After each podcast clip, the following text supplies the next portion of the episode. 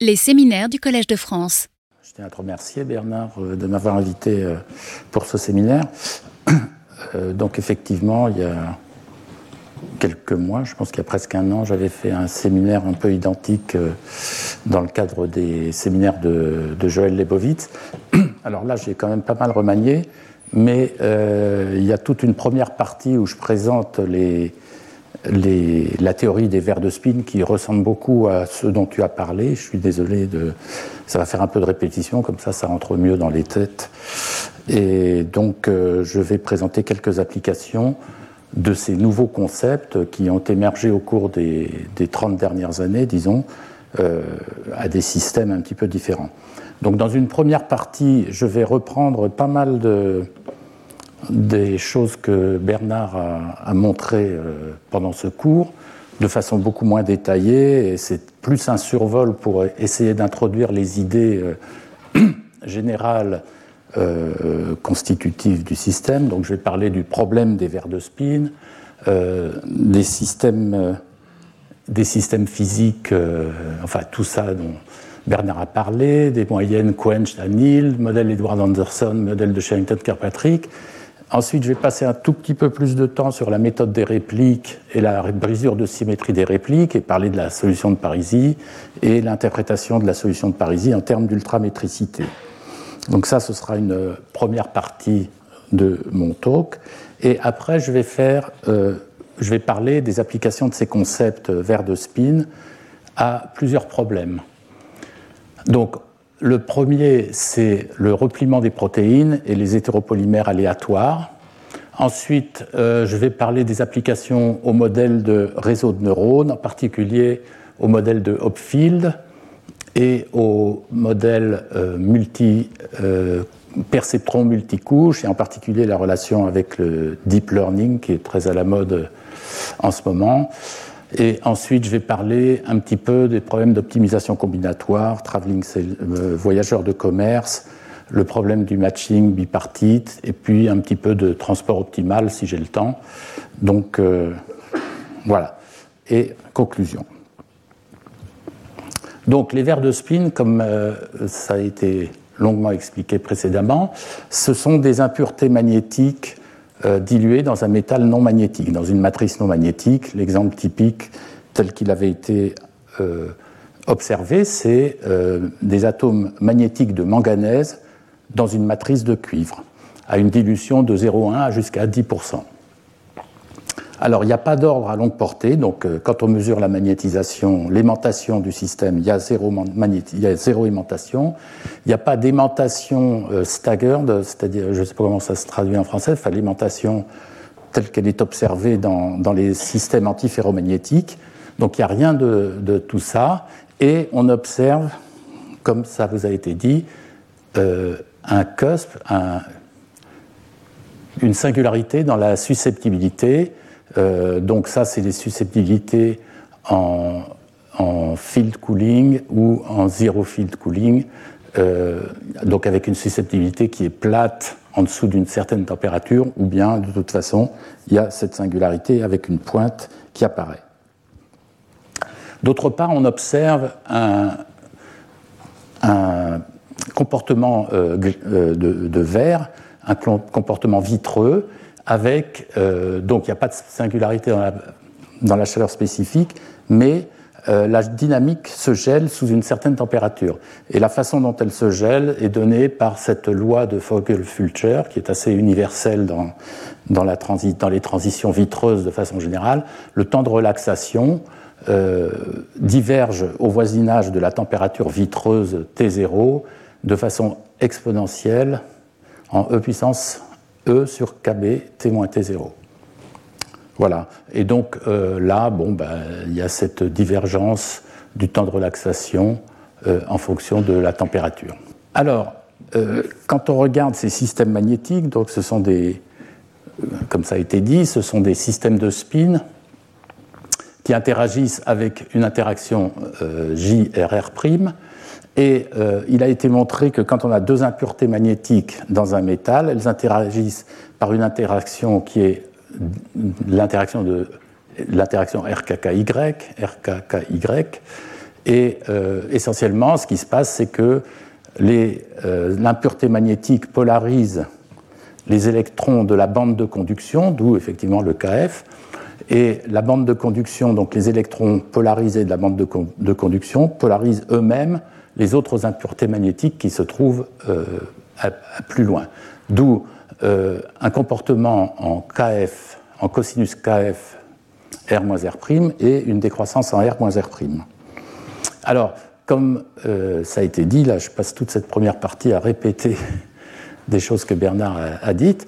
Cette interaction, donc, en fonction de la distance des impuretés magnétiques qui se trouvent dans la matrice, cette interaction peut être soit ferromagnétique, soit de type antiferromagnétique, c'est-à-dire positive ou négative.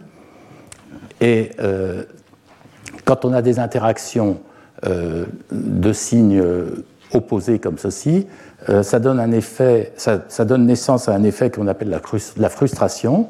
Et la frustration, ce sont des interactions contradictoires. Euh, alors, si on a l'exemple le archétype, c'est le modèle antiferromagnétique d'Ising à deux dimensions.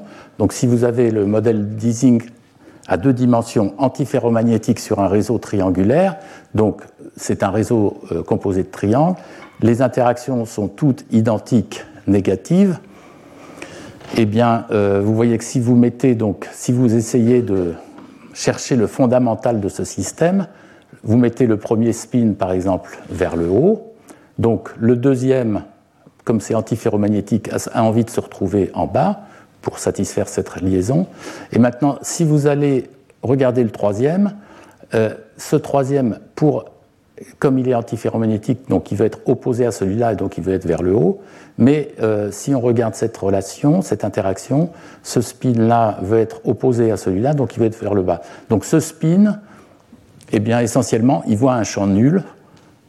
Si, le système est, régulier, si toutes les interactions valent, valent 1, enfin sont égales, et donc il y a une dégénérescence il y a une dégénérescence parce que ce spin peut être vers le haut ou vers le bas. Et en fait, cette dégénérescence, elle est vraie. Euh, j'aurais pu non pas satisfaire ces deux-là, mais euh, satisfaire un autre. Donc ce spin euh, qui est dégénéré, il aurait pu se trouver ici ou là. Donc il y a une dégénérescence de 6 pour, euh, pour une plaquette aussi simple que ça. Alors, ce qui fait que pour un système euh, macroscopique, évidemment, dans le modèle d'Ising à 2D antiferromagnétique, il y a une entropie finie à température nulle, il y a un nombre exponentiellement grand de, fondamentaux à température nulle. Alors, et donc, ce qui se passe, c'est que euh, pour un système où les interactions ne sont pas exactement dégénérées comme ceci, euh, eh bien, il y a une levée de dégénérescence entre les différents états fondamentaux, et ce qui résulte, c'est que la dégénérescence est un peu levée, et donc on a ce qu'ils appellent un, paysage énergétique euh, complexe, disons que je. Enfin, rugged, c'est très chahuté, et, au lieu d'être complètement dégénéré comme dans le cas du modèle d'Ising, donc euh, si on regarde l'énergie ou l'énergie libre en fonction d'un paramètre multidimensionnel comme ça a été mentionné, eh bien on a un espace euh, qui ressemble à ça. Et cet espace, évidemment, est responsable de la dynamique lente et de la, transition vitreuse, enfin de la dynamique vitreuse du gel qui peut être observé euh, dans le système.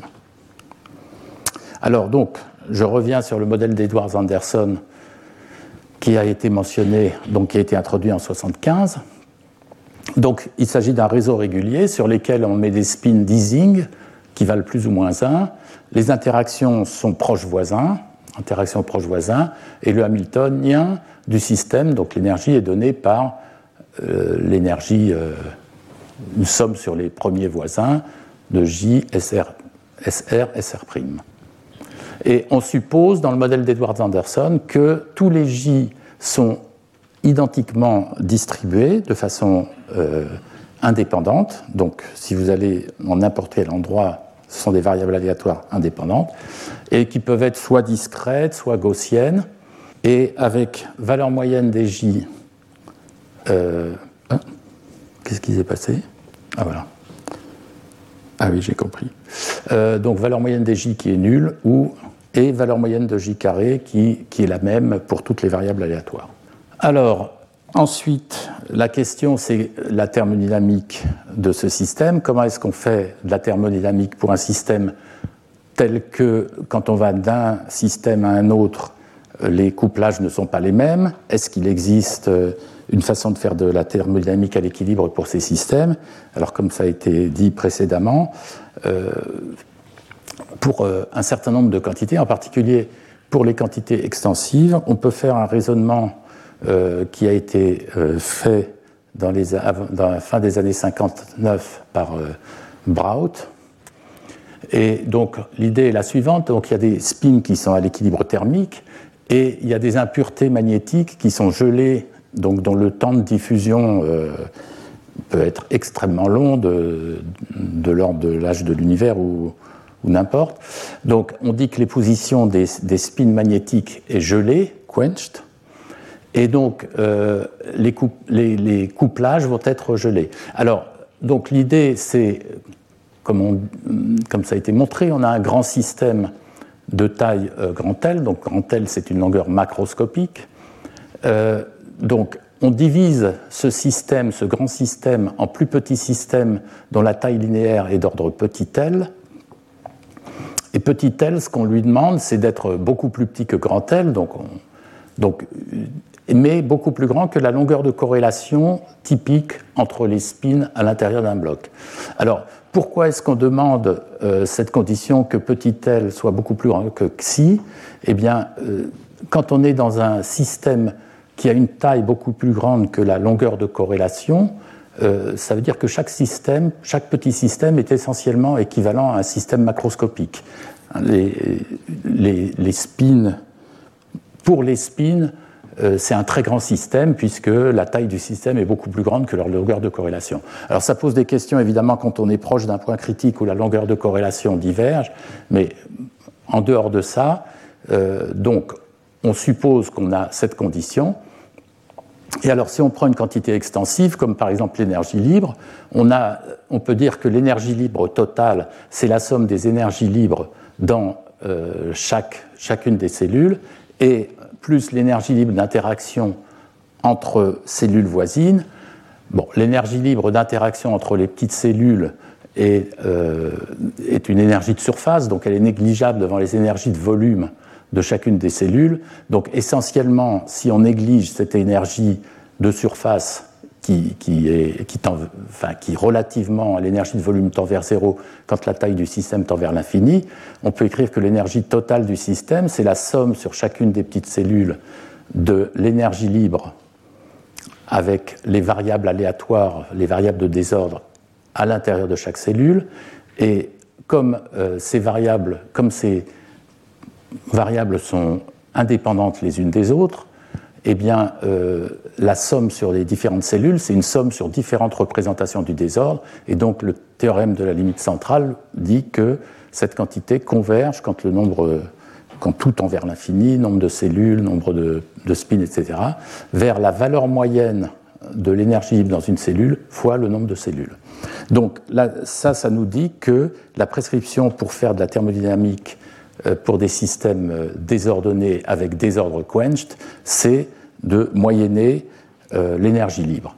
Alors cet argument peut se répéter essentiellement pour euh, beaucoup de quantités euh, extensives, pourvu que les énergies, pourvu que, le, rôle des, des, surfaces, des interfaces soit limité, et donc en particulier pour l'énergie interne, l'aimantation, etc.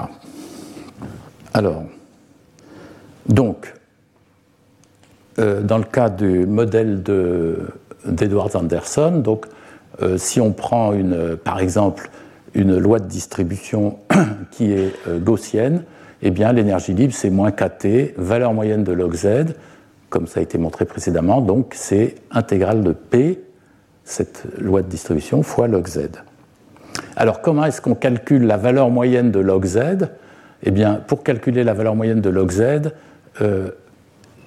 Sam Edwards, qui est un physicien en particulier un polymériste, et puis qui a donné son nom donc à la théorie d'Edward Sanderson, avait proposé dans les années 70 d'utiliser pour des cas de variables quenched, de variables gelées, donc en particulier il l'avait fait pour les, pour les enchevêtrements dans les polymères. Quand vous avez des polymères qui sont enchevêtrés, ils ne peuvent pas se passer à travers, donc les enchevêtrements sont gelés. Et donc euh, l'idée c'est d'utiliser cette euh, identité qui, somme toute, est assez simple, c'est que log z, c'est limite zn moins 1 sur n, ou bien dzn sur dn à n égale 0. Et donc, prenant cette identité, si on moyenne sur le désordre, eh bien, ça nous dit que pour calculer l'énergie libre moyenne d'un système euh, gelé, euh, on fait le calcul de z puissance n pour n entier. Donc on, on, procède comme si n était entier, et ensuite on fait une continuation analytique à n égale 0. Et toute la difficulté consiste à, faire cette continuation analytique à n égale 0, euh, et c'est là que euh, tous les problèmes arrivent. Alors, euh, ce qui se passe, c'est que pour les verres de spin, en particulier dans le modèle d'Edward Anderson, il n'y a jamais d'aimantation à, à n'importe quelle température. L'aimantation est nulle. Q, ce paramètre qui est le paramètre d'Edward Anderson, donc qui est l'aimantation au carré pour une configuration de désordre sommée sur R et moyennée sur le désordre dans euh, pourquoi j'ai mis donc dans la phase basse température des verres de spin, cette quantité donc l'aimantation reste nulle à toute température. Ça c'est nul à haute température. il y a une petite erreur, c'est uniquement au-dessus d'une certaine température critique que Q est nul. Et dans la phase plus basse température, Q est fini, et, euh, et c'est ce qu'on appelle le paramètre d'Edward Anderson. Et comme l'ont montré Edward Anderson, et comme euh, l'a rappelé Bernard tout à l'heure, ce Q est la limite quand t tend vers l'infini, t taux tendant vers l'infini, 1 sur n. Alors, je n'ai pas fait très attention, effectivement, en écrivant l'ordre des limites, mais Bernard l'a précisé, il va, je pense, le repréciser euh, dans les prochains cours. Euh, si on regarde cette quantité, essentiellement, cette quantité vous dit que si le spin est préparé à l'instant t, si vous avez une configuration à un instant t suffisamment. Euh, un instant euh, où vous avez attendu suffisamment longtemps, si vous, si vous regardez le même spin à un temps ultérieur beaucoup plus long, si le système est gelé, il y a une très forte corrélation entre ces deux spins, donc essentiellement le, ce spin-là est très voisin de celui-là, et donc cette quantité est non nulle.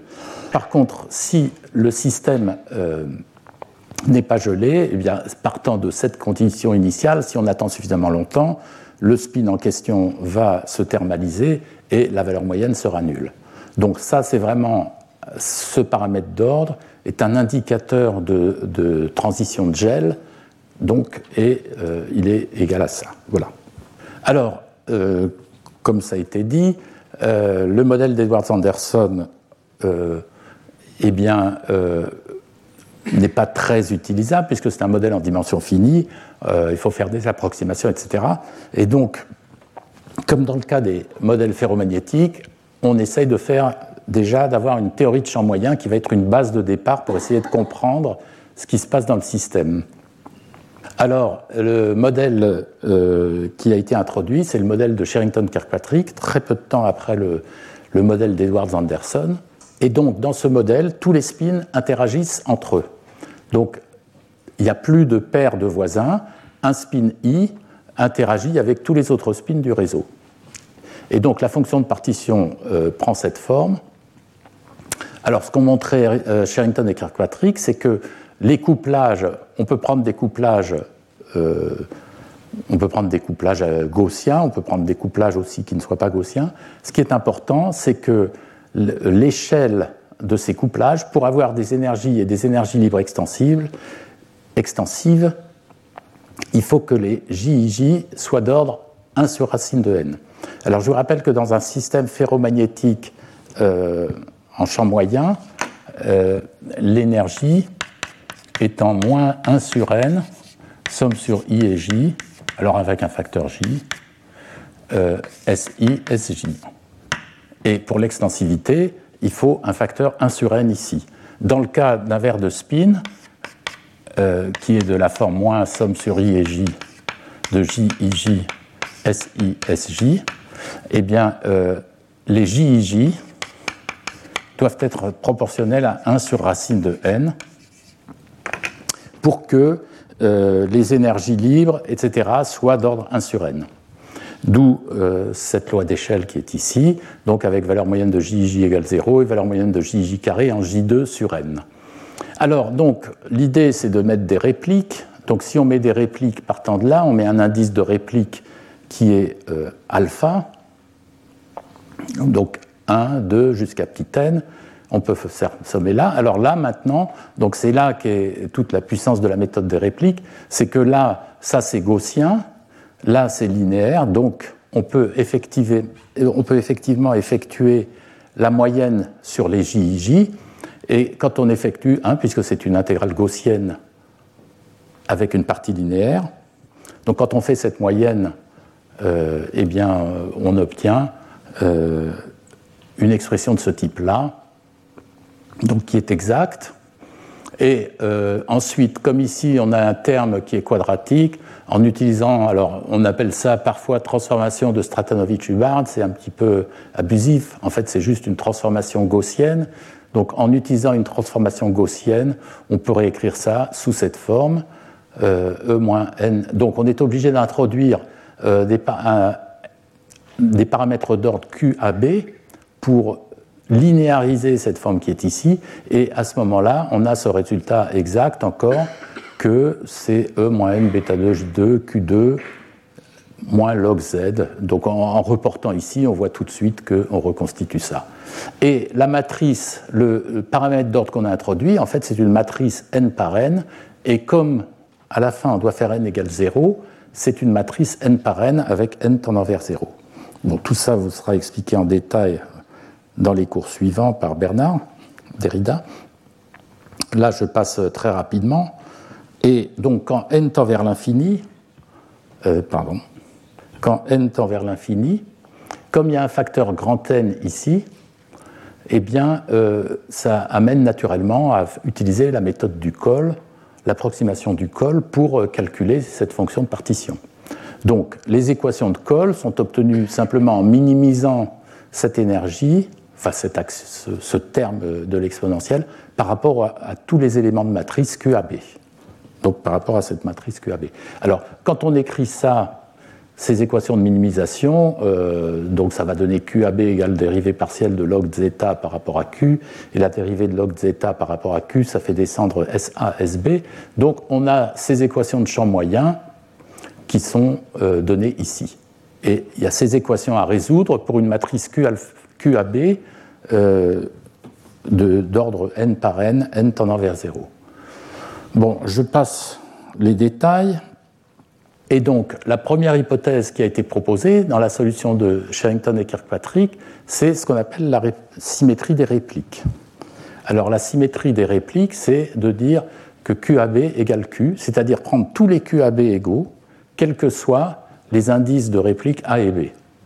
Alors, si on fait ça, euh, si on prend QAB égale Q, constant, on peut très facilement calculer ça. Tout se calcule très facilement et euh, on obtient une équation de champ moyen. Euh, donc je, saute beaucoup de détails puisque ce sera vu plus tard. Et l'équation de champ moyen est donnée ici. C'est Q égale l'intégrale de E-Z2 sur 2, tangente hyperbolique au carré de bêta z racine de Q. Donc ça ressemble à une équation de champ moyen euh, pour des spins, mais euh, c'est Q, racine de Q, il y a une intégrale, une valeur moyenne gaussienne, etc. Alors ce qu'on observe, c'est qu'il y a une transition de phase à TC égale J, où J est la, le, la racine, enfin c'est la variance, la variance des couplages.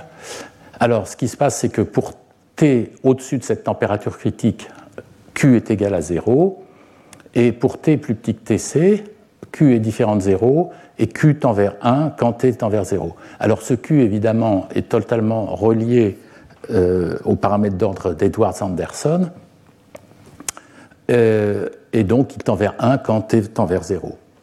Alors l'entropie il y a un gros problème avec cette solution symétrique et qui a été découverte dans le premier. Déjà, Sherrington et Kirkpatrick l'avaient noté, c'est que l'entropie du système devient négative à basse température. Et ça, c'est un gros problème pour, pour ce genre de système, pour des systèmes discrets comme ça. Et ce qui a été observé plus tard, en 78, c'est que la solution euh, symétrique des répliques était instable en dessous de TC. C'est-à-dire que la Hessienne, qui est la dérivée seconde euh, de l'énergie libre, enfin, ou de l'action qui se trouve là, a des valeurs propres négatives euh, à basse température. Donc le système est instable. Donc ça, ça cause des gros problèmes. Bon, le diagramme de phase qui était obtenu quand on rajoute une valeur moyenne non nulle était comme ceci. Donc il y avait la phase verte de spin, une phase paramagnétique et une phase ferromagnétique, donc en fonction de J0 sur J. Et, voilà. Et euh, si on trace l'énergie libre en fonction de la température, eh bien euh, là, c'est TC, la température de transition. Donc l'énergie libre est bien, et puis il y a un point où elle devient négative, l'entropie.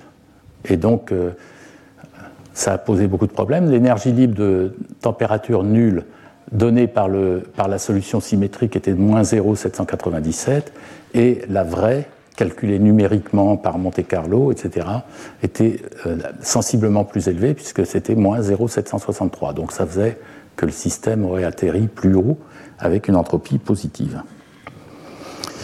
Alors je vais dire en un mot euh, la solution de Parisi avant de passer euh, un petit peu à la suite. Donc, la solution symétrique de réplique, c'est une matrice n par n où tous les paramètres d'ordre valent Q0. Ce sont les mêmes partout. Alors, la première étape, qui avait en fait été initiée par André Blandin en, 1978, mais sans voir euh, l'itération, enfin, et toute la puissance, c'était de dire que on va faire des paquets de répliques donc, ce qui était, on va diviser toutes les répliques en paquets de taille M1 et euh, les, répliques qui ont des indices à l'intérieur de M1, à l'intérieur des paquets M1, auront euh, un paramètre d'ordre égal à Q1 et puis euh, entre paquets différents, le paramètre d'ordre sera Q0. Donc ça, ça avait été proposé par Blandin en 1978. Il se trouve que ce type de brisure de symétrie des répliques est exact dans le cas du modèle des énergies aléatoires introduit par euh, Bernard Derrida en 81. Et Parisi, donc, donc à l'époque, ce n'était pas connu, mais Bernard avait résolu exactement son modèle par des méthodes analytiques euh, différentes. Et euh, donc Parisi a proposé de généraliser ce schéma de, de brisure de symétrie des répliques en prenant ensuite chaque bloc M1 par M1 qui se trouve ici, donc bloc Q1, et en le divisant, en refaisant le même processus, c'est-à-dire en faisant des blocs de taille inférieure M2 et en mettant un paramètre d'ordre Q2 à l'intérieur de ces blocs et en gardant Q1 à l'intérieur. Et ça, on peut l'itérer. Et en itérant, on fabrique une matrice comme ça, qui a une structure euh, hiérarchique comme ça, où chaque, euh, chaque morceau est divisé en, petits autres morceaux.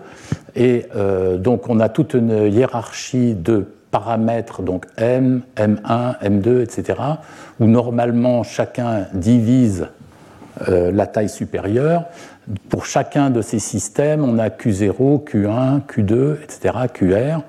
Et quand R tend vers l'infini et que n tend vers 0, alors c'est là qu'il y a ces mathématiques un petit peu, euh, euh, un petit peu douteuses, entre guillemets, euh, que Paris, dont Parisi a fait et qui se trouvent marcher remarquablement bien, c'est que quand n tend vers 0, donc n passe de l'autre côté, et toutes ces inégalités qui sont ici se retrouvent inversées, d'accord, le 0 étant là, donc ça change le signe des, inégalités.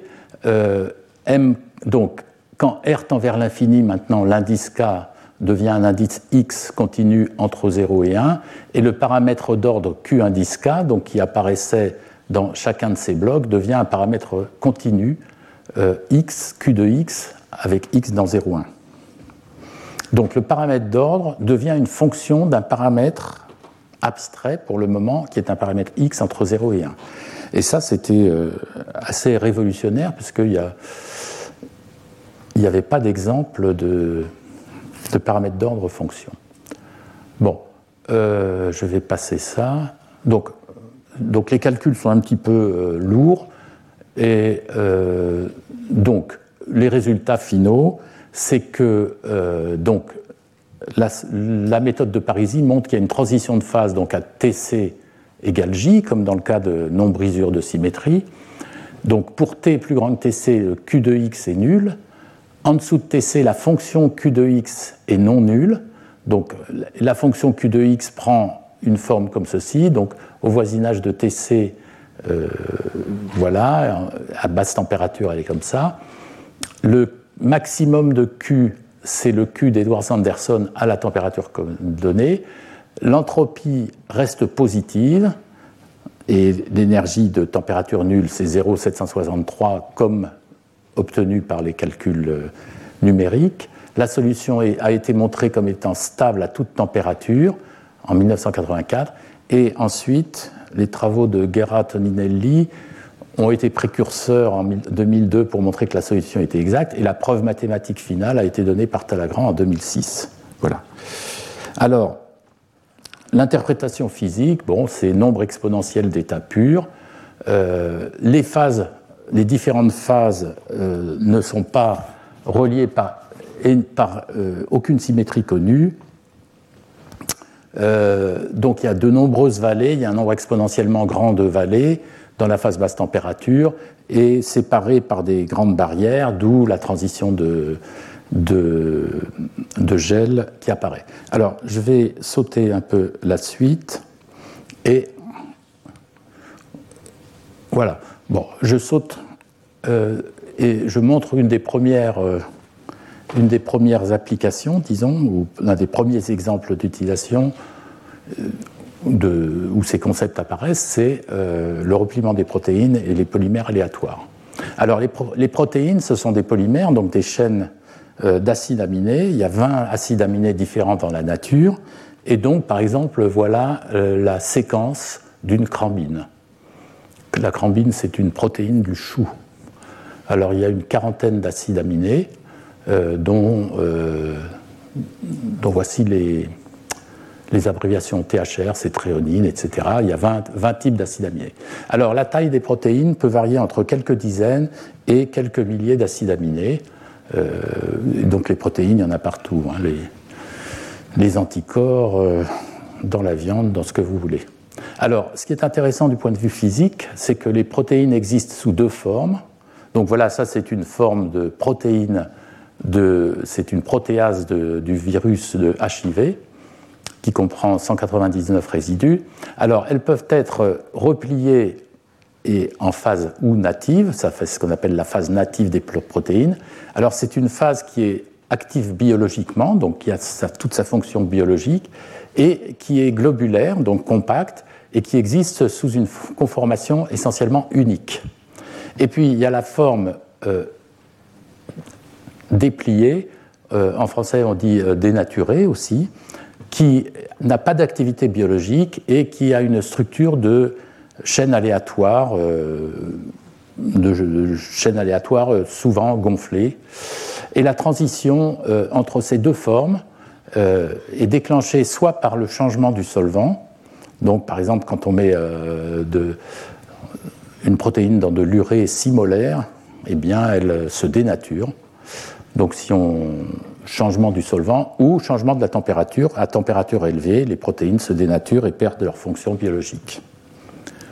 Alors, le problème de protein folding, donc du repliement des protéines, c'est les biologistes savent facilement obtenir des structures, enfin des séquences de protéines par, par de l'analyse chimique ordinaire. Par contre, ils ont beaucoup de mal à avoir la structure tridimensionnelle. Et c'est la structure tridimensionnelle qui les intéresse, puisque c'est ça qui code l'activité biologique des protéines. Alors la question qu'on peut se poser, c'est quelle est la taille, quelle est la forme tridimensionnelle d'une protéine, étant donné la séquence d'acides aminés. Alors, initialement, ce qui avait été proposé dans les années 70, c'était d'utiliser de la dynamique moléculaire pour euh, résoudre ce problème, pour résoudre le problème général de dynamique des protéines, mais en particulier comment regarder comment les protéines se replient et vers quoi elles se replient. Et donc l'introduction de cette dynamique moléculaire à la chimie, puisque ça avait été introduit en physique par euh, Lou Verlet euh, bien avant, a valu le prix Nobel donc à des chimistes en 2013.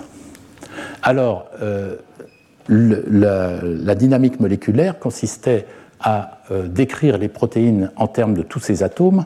Donc chaque acide aminé comprend des atomes. En général, il y a une dizaine d'atomes par acide aminé en moyenne. Il, peut y avoir plus pour les grosses, euh, genre tryptophane, ou moins pour la glycine. Et euh, on paramétrise, donc les biochimistes ont passé beaucoup de temps et beaucoup d'années et beaucoup de bagarres pour euh, paramétriser les interactions, les potentiels d'interaction entre les différents atomes qui constituent les protéines. Alors il y a euh, des programmes, enfin des paramétrisations euh, qui sont CHARM, GROMAX, qui sont très connus dans le milieu biochimique et qui comprennent ce qu'on appelle des termes liés. Donc ça c'est l'énergie d'un lien de valence entre deux atomes qui sont donc c'est des liens élastiques. Ça, c'est les angles de valence. Quand euh, vous avez euh, euh, un angle comme ça, il y a des termes diédraux. Et puis, il y a les potentiels de Lennard-Jones qui représentent, donc ça c'est un 12, il y a un bug. Donc c'est puissance 12, moins puissance 6. ça représente l'interaction Lennard-Jones entre les différents atomes. Et puis ça, c'est l'interaction coulombienne, puisque dans les protéines, euh, les biochimistes assignent des charges partielles euh, d'électropositivité, électronégativité aux différents atomes. Donc, une fois qu'on a la paramétrisation des atomes de la protéine, on peut faire de la dynamique, par exemple, de Langevin ou de la dynamique de Newton.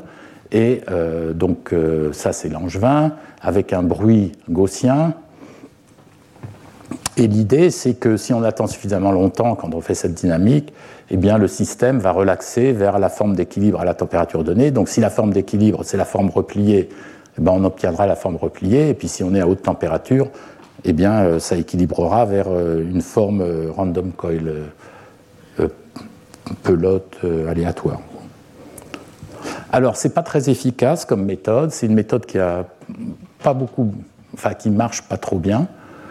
Euh, parce que pour discrétiser l'équation, euh, et quand on regarde les temps de, les, les temps qui, qui, interviennent dans ces problèmes, eh bien, il faut un, pas en temps qui soit de l'ordre de 10-15 secondes. Femtosecondes, c'est typiquement le temps qui doit être utilisé en dynamique moléculaire, en chimie, pour décrire des protéines. Il y a un très grand nombre de degrés de liberté dans le système, parce que quand on fait la simulation d'une protéine, non seulement il faut simuler les atomes de la protéine, mais les protéines interagissent avec de l'eau, donc elles sont dans l'eau, donc il faut aussi simuler les molécules d'eau. Alors il y a plusieurs milliers d'atomes qui constituent la protéine, il y a plusieurs milliers d'atomes qui constituent les molécules d'eau, et donc ça fait des systèmes qui sont très très grands et qu'il faut simuler. Alors en plus, ce qu'on appelle les force fields, c'est-à-dire les paramétrisations des interactions, ne sont pas nécessairement précis, suffisamment précis pour, euh, permettre de, replier. Et les plus, longues simulations actuellement bon, sont de l'ordre de plusieurs dizaines de microsecondes, alors que les temps de repliement sont de l'ordre de millisecondes, voire secondes. Et donc sur des temps aussi longs, même si on a euh, des très bonnes propriétés de ces champs de force euh, pour des temps courts, il est évident que pour des, des champs beaucoup plus longs, pour des temps beaucoup plus longs, il faut une précision dans les champs de force qui soit euh, vraiment particulièrement, particulièrement bonne. Alors, plus récemment, il y a une équipe qui a mis au point un ordinateur à usage spécial qui s'appelle Anton, qui est aux États-Unis, à, New York, et qui permet de faire des, runs des, simulations de plusieurs millisecondes sur des protéines assez courtes et on peut voir des protéines se replier, déplier et voir des cycles de repliement. Alors la raison pour laquelle on a ces temps qui sont très longs euh, pour observer les choses, etc., c'est parce qu'il y a énormément d'états métastables et des grandes barrières entre, entre ces systèmes. Alors, dans les années 80-90, euh, euh, où les ordinateurs n'étaient pas encore très très développés, les gens se sont posé la question de savoir est-ce qu'on pouvait essayer de comprendre, au moins qualitativement, comment est-ce que les protéines se replient, qu'est-ce qui faisait euh, la, spécificité du repliement, etc.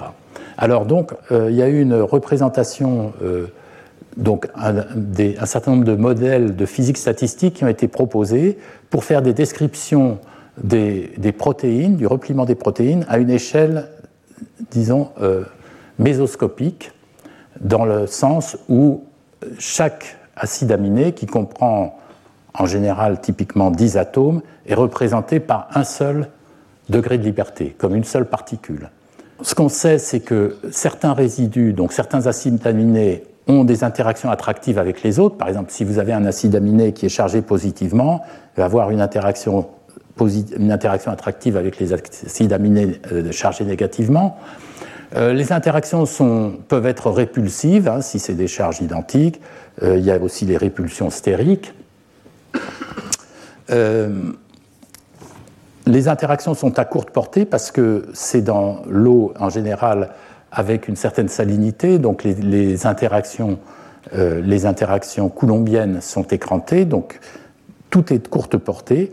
Et donc l'idée a été de modéliser les protéines comme des polymères aléatoires, parce que évidemment, alors pourquoi aléatoires? Parce que la séquence des protéines est très compliquée et euh, donc l'idée, c'était de dire, bah, elles sont tellement compliquées, on va supposer qu'elles sont aléatoires. Alors le modèle qui a été proposé, euh, les premiers modèles qui ont été proposés, c'est euh, d'utiliser un genre de modèle qu'on utilise beaucoup en théorie des polymères, qui est le modèle d'Edwards.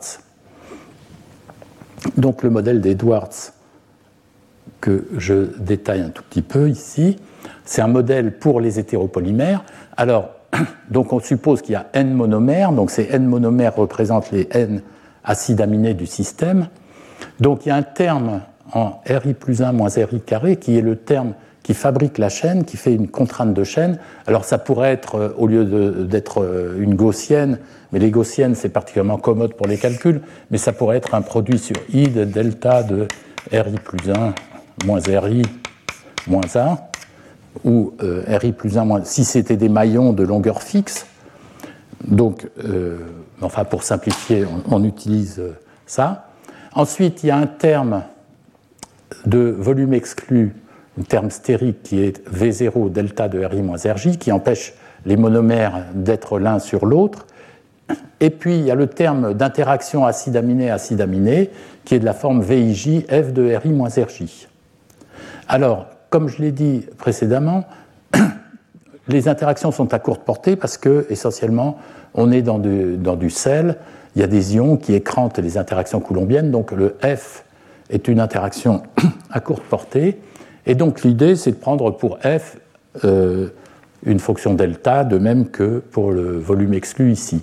Donc il y a un terme de volume exclu V0 qui est ici en delta, et puis ici un terme d'interaction qui est aussi pris en delta. Alors normalement, pour être propre, il faudrait mettre un terme supplémentaire pour éviter le collapse, mais bon, je ne vais pas parler de ça. Et donc l'idée euh, du premier modèle qui avait été proposé, c'était de dire que comme ces VIJ euh, qui se trouvent ici représentent les interactions acide-aminé-acide-aminé, euh, eh bien ce terme on le prend aléatoire, il peut être positif, négatif. Donc l'idée, c'est de prendre une distribution gaussienne sous cette forme de moyenne nulle, parce qu'en moyenne, dans les, dans les protéines, euh, il y a essentiellement autant d'acides aminés positifs que négatifs. donc, a priori, on prend nul. Et puis, ensuite, l'idée, c'est de faire une moyenne quenched sur les interactions désordonnées qui sont données ici. Alors il y a d'autres modèles pour ces VIJ, d'autres modèles de distribution aléatoire qui peuvent être prises, que je ne discute pas, je discute un seul modèle. Mais donc l'idée, c'est que on réplique. Donc quand on réplique, ben, ça revient à, prendre le modèle précédent et de rajouter un indice alpha de réplique. Voilà. Et à ce moment-là, ben, comme dans le cas du modèle de Sherrington-Kirkpatrick, ça c'est une gaussienne quadratique. Ici, on a un terme linéaire qui contient le désordre. Donc on peut effectuer l'intégrale, la moyenne sur le désordre. Donc ce terme-là est inchangé, le terme en V0 est inchangé, et ce terme-là en VIJ donne un terme comme ceci. Donc là, on a toujours ce terme de volume exclu, comme tout à l'heure, et là, il y a un terme d'attraction effective. Alors, attraction effective, euh, mais avec alpha et gamma étant des indices de réplique qui valent qui varient entre, qui, essentiellement vont tendre vers zéro. Donc ça peut changer les signes. Alors quand on a un terme comme ça, ça incite, ça suggère d'utiliser deux paramètres d'ordre. Et les deux paramètres d'ordre qui apparaissent naturellement sont d'une part euh, cette quantité M alpha de MA de R qui est essentiellement la concentration en monomère au point R. Pour la réplique A, donc on a petit n paramètres d'ordre comme ceci, et puis euh, un autre paramètre d'ordre euh, qui est euh, la moyenne, enfin la somme sur i, delta de R moins RIA, donc qui ressemble à ça, et puis delta de R' moins RIB. Et ça, ça ressemble beaucoup à, aux paramètres d'ordre de, gel d'overlap de, gel de, dans le modèle de Sherrington-Kirkpatrick, hein, ces, paramètres d'ordre permettent de représenter simplement ce terme-là et ce terme-là.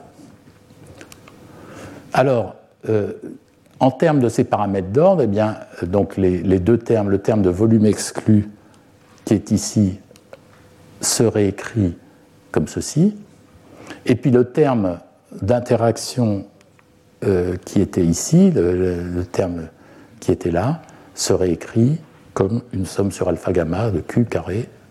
Voilà. Donc, en introduisant tous ces paramètres d'ordre, etc., on obtient une expression qui est un peu compliquée pour la fonction de partition. En termes, alors il y a les paramètres d'ordre, il y a les paramètres d'ordre conjugués qui permettent de, de forcer ces paramètres d'ordre. Je ne veux pas rentrer dans les détails parce que c'est techniquement un petit peu compliqué. Euh, mais euh, on a essentiellement, comme dans, le cas du modèle de SK, modèle de Sherrington-Kirkpatrick, on a euh, des termes euh, simples devant, qui sont des termes quadratiques, et puis plus euh, le log d'une fonction de partition, d'une fonction de partition du système en présence de ces paramètres d'ordre. Et la fonction de partition en fonction de ces paramètres d'ordre, c'est donc la contrainte de chaîne, et puis des termes comme ceci. Hein, c'était un peu la, structure du modèle de SK où on avait euh, un terme avec des parties quadratiques dans les Q, alpha, bêta. Donc ici, c'est quadratique dans tous les paramètres d'ordre, M et Q, alpha, bêta.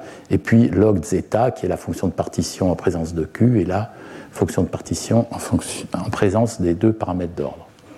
Alors ensuite, on, peut faire euh, l'approximation du col. Donc, euh, alors il n'y a pas de grands paramètres à strictement parler, parce que ce sont des chaînes, euh, mais bon, c'est du champ moyen en dimension finie. Donc on écrit, on minimise l'énergie, enfin donc le, le, terme. Donc on, minimise tout ça par rapport à M, M chapeau, Q et Q chapeau, qui sont les. Alors, donc les calculs sont un petit peu fastidieux. Alors ce qu'on observe, c'est qu'il y a deux températures de transition. Il y a TC et TF. Alors pour T plus grand que TC, on a euh, les deux paramètres d'ordre sont nuls, MA, QAB.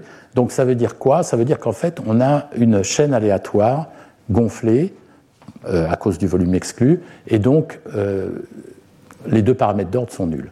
Alors quand on atteint la température TC, un des deux paramètres d'ordre devient fini. Le paramètre d'ordre MA, qui était le paramètre d'ordre euh, MA, c'est la concentration. Donc la concentration du polymère devient finie. Donc ça veut dire que le système collapse, la chaîne collapse, mais QAB est égal à 0. Ce qui veut dire que, en fait, la chaîne se n'a pas de conformation euh, particulière donnée, et euh, donc ce paramètre d'ordre de, gel est nul. Et euh, dans cette phase, l'entropie, essentiellement l'entropie conformationnelle de la chaîne, est extensive. Ensuite, quand on continue à baisser la température, on atteint une température de gel, et à cette température, on a un globule euh, gelé. Donc là, à ce moment-là, les deux paramètres d'ordre euh, sont non nuls. Donc la configuration se gèle et ça, ça correspond à ce qu'on appelle l'état natif. C'est mis en parallèle avec l'état natif.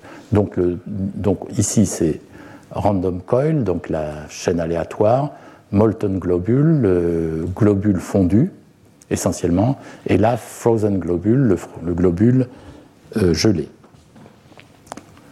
Alors, euh, il se trouve que la transition de l'état, donc cette transition qui est ici, entre molten globule et frozen globule, donc entre globule fondu et globule gelé, euh, est dans la classe d'universalité du modèle des énergies aléatoires de Bernard Derrida, et donc correspond à une étape de brisure de symétrie des répliques.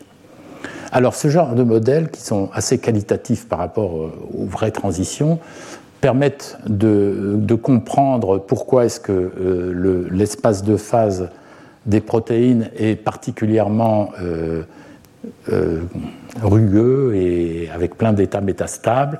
Et ça permet de comprendre en particulier le nombre exponentiel d'états métastables des, protéines, le, le fait qu'il y ait un état natif quasiment unique et la dynamique lente. Alors en fait, pour les biologistes, donc, euh, pardon, euh, donc ça permet de comprendre cet espace des phases. Euh, voilà. Alors pour les, biologistes, ce qui les intéresse, c'est pas tellement toutes ces remarques, etc. Ce qui les intéresse, c'est étant donné une séquence chimique d'acides aminés, quelle est la forme de cette protéine Quelle est la structure tridimensionnelle de cette protéine? Alors, la raison, en fait, qui fait que ces modèles sont relativement limités en, prédictibilité, etc., c'est que la, séquence des acides aminés n'est pas vraiment aléatoire, elle est extrêmement, extrêmement euh, euh, modifiée par l'évolution et, et, par des milliards d'années d'évolution. Et donc, euh, ce que les biologistes euh, ont préféré faire depuis toujours, c'était euh, d'essayer de faire de la dynamique moléculaire, de l'améliorer, etc. Alors en fait, la dynamique moléculaire a beaucoup de limitations, comme je le disais, et même avec les ordinateurs les plus puissants. En dernier ressort, l'interaction, cette paramétrisation de l'interaction entre les différents atomes, c'est phénoménologique, c'est pas les, seules interactions qui existent dans la nature, c'est l'interaction coulombienne, enfin en chimie, c'est l'interaction coulombienne et puis le principe de Pauli. Euh, tout le reste, interaction de Van der Waals, euh, Lennart Jones, etc., tout ça, c'est phénoménologique pour simplifier euh, les choses. Et il n'est pas évident que cette simplification marche à ce niveau de détail. Alors en fait, il y a eu une grande révolution depuis à peu près 3-4 ans qui a été faite par, euh, par le deep learning, de l'apprentissage profond.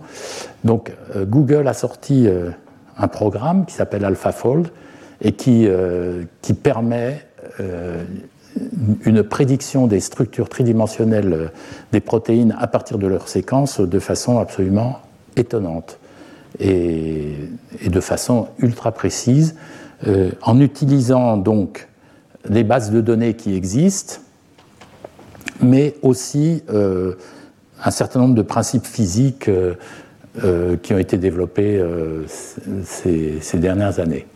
Voilà, voilà pour, pour la partie repliement des protéines. Alors je ne sais pas qu'est-ce qui me reste comme temps. Bon, alors je vais rapidement parler des, réseaux de neurones et puis. Donc le cerveau humain contient à peu près 10 puissance 11 neurones. Euh, donc dans les modèles les plus simples, les neurones sont modélisés comme des états à deux systèmes, comme des systèmes à deux états, pardon. Alors en fait, il devrait y en avoir trois. Donc les deux états sont euh, disabled, je sais plus, euh, et, ou bien ou bien firing. Excusez-moi, j'oublie mon français. Donc il y a deux états possible. Il y a un troisième normalement qui est enabled. Mais bon, pour simplifier, les gens ont regardé avec deux, donc euh, incapacité ou bien euh, actif, disons. Firing, c'est quand il envoie des, des, signaux électriques. Euh, voilà. Et donc, les gens ont proposé de les modéliser par des spin teasing, donc spin à deux états. Alors, euh, chaque neurone reçoit des signaux. Alors voilà, un neurone, donc, euh, et, reçoit du signal. Donc un neurone a plein de euh, dendrites qui partent et qui se connectent à d'autres dendrites, d'autres neurones par ce qu'on appelle des connexions synaptiques. Donc chaque neurone, comme ça, peut être connecté jusqu'à 15 000 autres neurones à travers ces connexions synaptiques. Et l'état du neurone, du neurone ici, est déterminé par la somme. Alors, le neurone, entre guillemets, c'est une,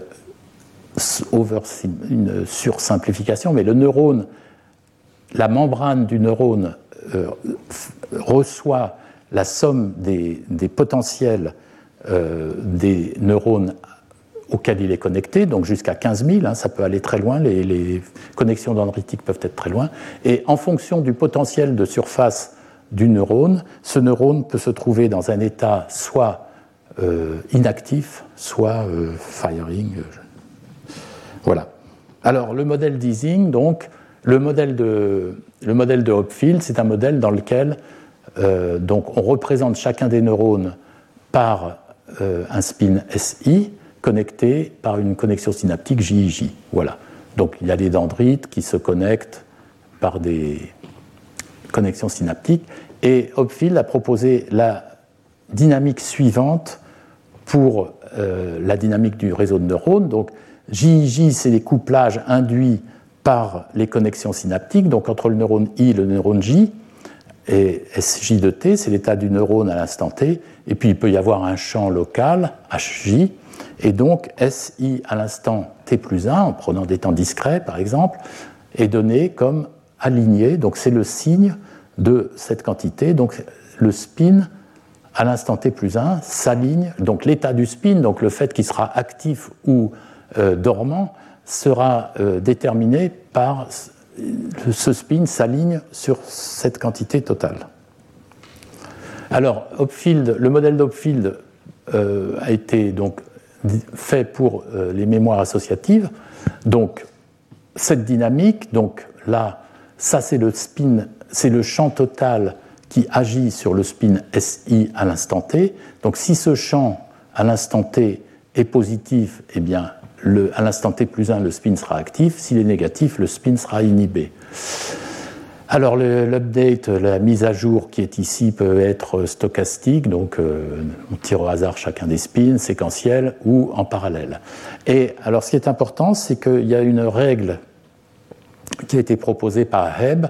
Donc si on a un certain nombre de motifs à apprendre, donc les motifs sont essentiellement une séquence de... Donc il y a n spin, donc il va y avoir un motif va constituer par n objets comme ceci, on peut dire n bits qui valent plus ou moins 1, et donc on peut avoir m motifs qu'on peut apprendre dans le système. À ce moment-là, la matrice JJ est définie comme ceci, c'est 1 sur n, somme sur p égale 1 à n de xi p, xi jp. Et alors, un des problèmes, euh, c'est que la matrice des JJ est symétrique, alors que pour les vrais neurones, euh, il n'y a aucune symétrie entre les interactions des différents neurones. L'action du neurone I sur J n'est pas la même que l'action du neurone J sur I. donc l'idée, c'est qu'on commence avec une certaine configuration, et puis on met à jour les spins, etc., et on itère le système. Et comme cette équation ressemble beaucoup à des équations de champ moyen à convergence, ça ressemble aux équations de champ moyen, donc ça nous amène ça amène à regarder la fonction de partition du système à température nulle. Voilà.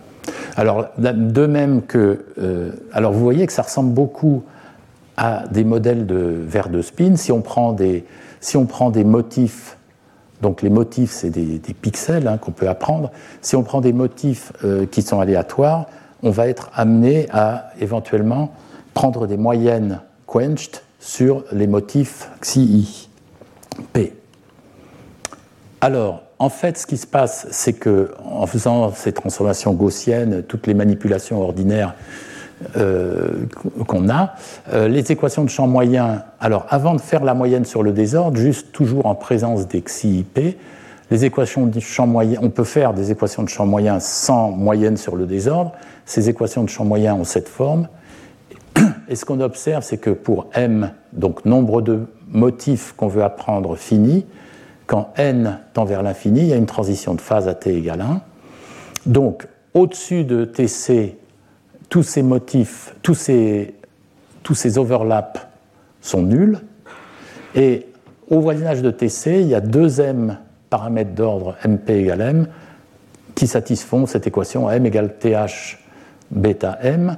Et ce qui se passe, c'est que l'énergie libre, donc à un minimum pour tous les patterns originaux, pour tous les motifs originaux, et pour leur opposer, puisque euh, donc c'est hein, si on retourne, si on change xi en moins xi, le Hamiltonien n'est pas changé. Donc si les m euh, donnent un certain overlap avec euh, vu l'équation qui est ici, eh bien on aura le même overlap avec moins xi. Alors, je vais pratiquement terminer. Donc, ce qui se passe, c'est que quand la température baisse, euh, donc, on peut dire que à température au voisinage de Tc égale 1, eh bien, euh, si on commence, euh, pardon, si on initialise le système, par exemple, au voisinage d'un motif, donc ça, c'est les différents motifs qui sont dégénérés, la même énergie, tous.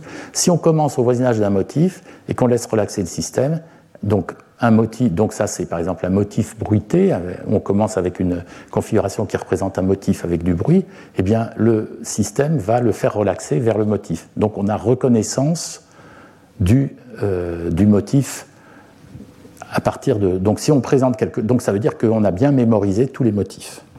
Alors ce qui se passe, c'est que quand la température augmente un petit peu, il y a de nouveau donc on a toujours les motifs originaux qui, étaient là, mais il y a de nouveaux motifs spurieux qui apparaissent et euh, qui sont en fait des mélanges des différents motifs.